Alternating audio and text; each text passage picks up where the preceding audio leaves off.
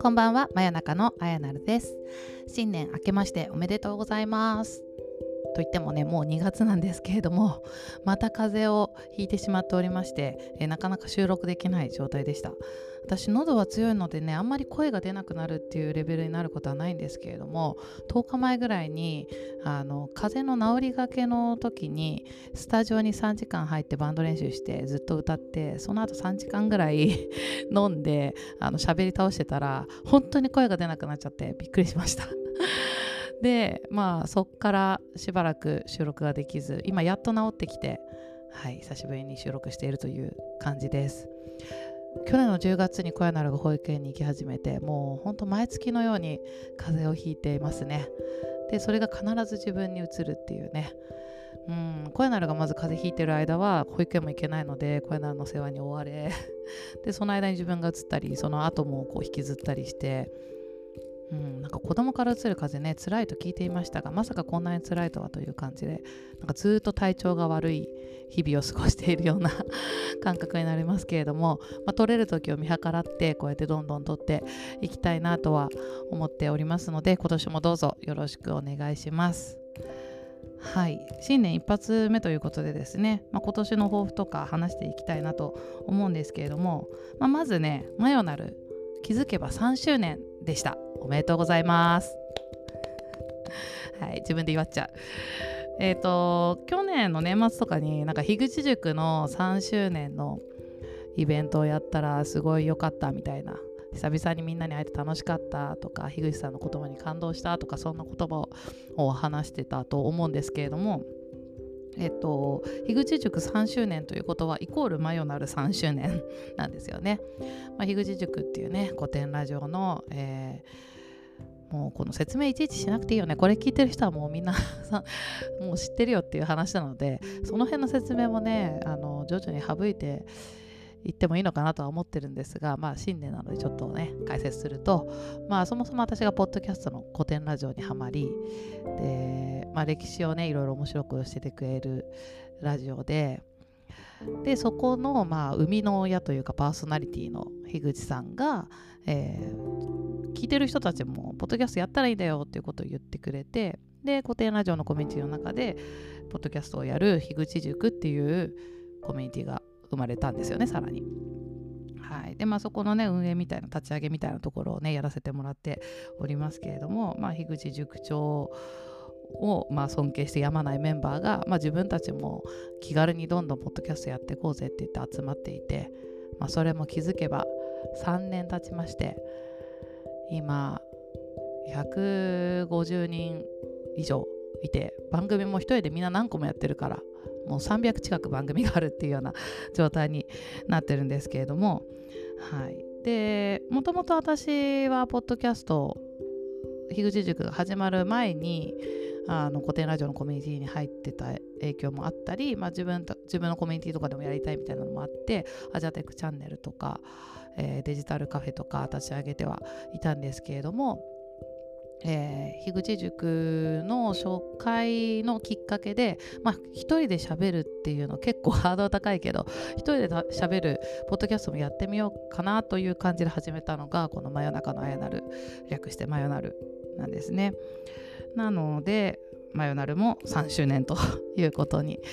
なるわけでしてまああんまり過去の聞き直したりしないんだけどなんかたまにこの話したようなどうなんだったっけとかあ確かこの話題話してるから聞いてもらおうって言って人にシェアしたりする時とかそういう時になんか聞き直したりすると懐かしい ですね。あこんなこと言ってんだみたいな。覚えてないのもあるし覚えてるのは単純に懐かしいけどなんか覚えてないのとかいっぱいあってびっくりしますね。あこんなこと話してたんだとかなんか気にせず喋ってるけどめっちゃ下手じゃんとかがあったり逆になんかすごい準備してる時期とかはなんか意外とうまいこと喋ってるなっていうのがあったりして。うん、面白いです。こうやって残すっていいですね。これをずっと続けていくことによって5年後、10年後、ね、10年前こんなこと言ってたんだみたいなのを振り返れるようになると思うと、やっぱポッドキャストいいなと思います。まあ最近文具にはまっていてね、日記もめちゃくちゃ毎日つけていて、いろんなノートに分けて書いたりとかしてるんですけど、うん、やっぱ記録っていいですよね。さーって目を通せる日記もすごくいいけどや声とか話し方とかってその時にしかないものだし あとこのハスキーな声とかもねもう今しかないと思うのでそれはまたちょっと違った理由だけど、うん、なんかそういうのもね残せる声で残せるっていうのがやっぱポッドキャストの魅力だなと思って、まあ、樋口さんの影響でこの番組始めましたけれども続けてきてよかったなと思っておりますはいそんなわけで、えー、今年の抱負はですね、まあ、ポッドキャストをポッドキャストをとにかくちゃんと継続するっていうこととあとは盛り上げていきたいっていうのがありますね。なんかこう無理せず継続するっていうのが一番大事だと思っていてこの番組も全然配信する頻度とか決めてないし撮りたいと思った時に撮って流しててで聞いてくれてる人がいてありがたいっていう 感じではあるんですけれども、まあ、去年はとにかく子供産んで大変だったしその前の年は妊娠して辛くてもうそれどころじゃなかったしで、まあ、ここ2年ぐらいちょっとスピード感が落ちていたので今年はまああの継続するっていうことにプラスしてちょっと盛り上げていくみたいなことをいろいろ考えていけたらいいなと思っております。今ポッドキャスト6個かな？ざっくり6個ぐらいやってるんですけれども、えーまあ、さっき話したアジャテクチャンネルデジタルカフェでこの真夜中のやなる。あと、えー、ブックテラス新型大人ワクチンえー、あとはまあこれは私のっていうよりは樋口塾みんなでやってるお隣ノート、うん、があって合計6個。であと前々からやろうって言ってまだあの 始まってないんですけれども立ち上げを企画している子育て日記っていう、えー、自分の子育ての話をしていくっていうのを今考えていて、まあ、合計7個あるので、まあ、7個全部がっつりやるっていうのはもちろんきついと思うんですけどなんかこう優先順位をつけてこの番組は今力入れたいとかあのこれはちょっとお休みでいいとかそういうのもあのうまく決めながら、まあ、全部がうまく継続してるよしていけるように組み立てつつあとあの X とかの発信だったりとかディスコミュニティの中の Discord でこれを盛り上げていきたいみたいなのをこう分かりやすく取り組んでいけたらなと思っています。はいなかなかねこれを継続してやるっていうのは難しいんですよね。妊娠前は、まあ、必ず自分の番組が配信されたら X とかもうそれ以外にも Discord、Facebook あらゆるところでこの番組あの最新回出ましたみたいなのを投稿してたんですけれどもだんだん忙しくなってくるとそれすらもおろそかになっちゃってせっかく配信しているのにそれがあの誰も知らないみたいな 状態になってたりしたのでなんか過去回とかも改めて紹介してもいいかなと思っていて特にブックテラスなんかはマイトさんが編集頑張ってくれて毎週継続して配信ができているので私が全然宣伝できてない回とかを、まあ、久しぶりにこれ聞いてみてくださいみたいな投稿したりとか、うん、なんかそういうこともやっていかなきゃなやっていきたいなと思っております。新型大人ワクチンもそうですね。結構継続してやってきてるのでやってきてるしあとゲストの方にいろいろ来てもらってるのにあのなんかひっそりと配信されている 回が多かったりするので、まあ、そういうことをやっていこうとかあとはそうですね、ポッドキャストのイベントとかも全く参加したことないので、今年は機会があれば参加したいですし、最近ゲスト会も出てないからゲストも出たいですし、やりたいこといっぱいあります。そんな感じであの意気込みたっぷりなので、ポッドキャスト周りのなんかがある時には私に声をかけていただけると嬉しいです。うん、ゲストも出たいな、久々にね。はい。はい、そしてポッドキャスト以外のところで全体の抱負というところですと去年はですね去年の目標はもうとにかく声なるのためにもう子育て全力みたいなことがテーマであってまあできたかなと思ってます、まあ、全力でやれる限りやれたかなというふうに思ってるので、まあ、これねずっと、まあまあ、ずっと一生全力でやるべきなんだけれども、まあ、ちょっとねあの毎年毎年もう少しあの違ったね目標を立てていければってところで今年はですねコアナルのために仕事を頑張るってところをあの追加したいなっていうふうに思ってます。で具体的にはあの今までは結構自分のために仕事頑張るみたいなのがあってとにかく楽しければいいみたいな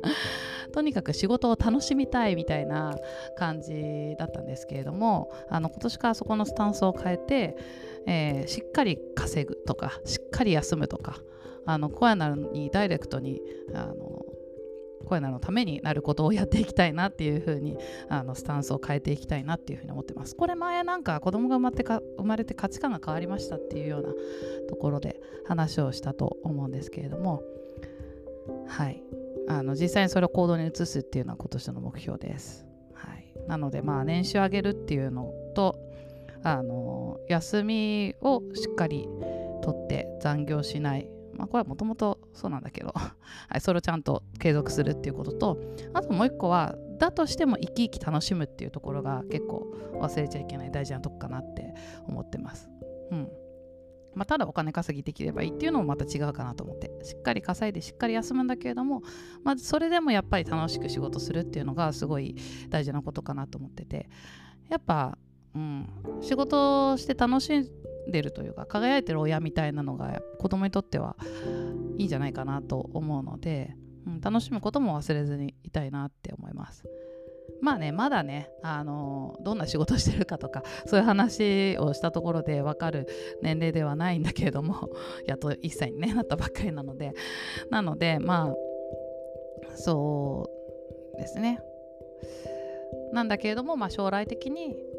そうこういう話こういう仕事してんだよっていう話をした時にあのすごい楽しく話せるようでいたいしあとまあ今伝わるところだとあの笑顔とかオーラとかそういうところですかね仕事終わった時にこうイライラしてたりとかなんか雰囲気悪いと、まあ、子供ってそういうのをすごい感じやすいと思うのでそういうのを出さないようにいられるようなお仕事の仕方をしたいなっていうふうに思ってます。はい、で楽しむってことだと、まあ、仕事そのものじゃなくて自分の趣味みたいなところもあると思うので、まあ、さっき言ったポッドキャストを楽しんでいくっていうのもそうだしあとはま音楽も細々と続けていきたいなバンド活動やっていきたいなと思いますしあとは読書ですね。去年100冊達成できなかったんですね。これも去年の目標だったんだけど3年連続100冊読破っていうのが去年できなかったのでまあ今年は100冊、まあ、できれば去年の分も150冊ぐらいいけばいいのかな去年の分。網羅するなら。はい。まあとはいえね冊数は一つの目標であってあの薄い本ばっかり読みたいわけじゃないので、まあ、自分が読みたいなと思ってる、まあ、積んどくがねたくさんあるので積んどくを消化しつつ、まあ、その時読みたいと思ったものを読んでいきたいなということで、えー、今年は読書時間をたっぷりとってまた100冊突破したいなというふうに思ってます。そんなとこかな。はい。まあそんなわけで今年も不定期になりますがまあ日々のあのあやなるの思うこと日記みたいな感じで、えー、この番組は配信していきますので聞いていただけると嬉しいですし、まあ、よかったら DM とかあの X で「ハッシュタグマヨナル」でコメントいただけると大変嬉しいです。はい、今年も楽しく過ごしていきたいなと思いますのでどうぞよろしくお願いします。真夜中のあやなるでした。バイバイ。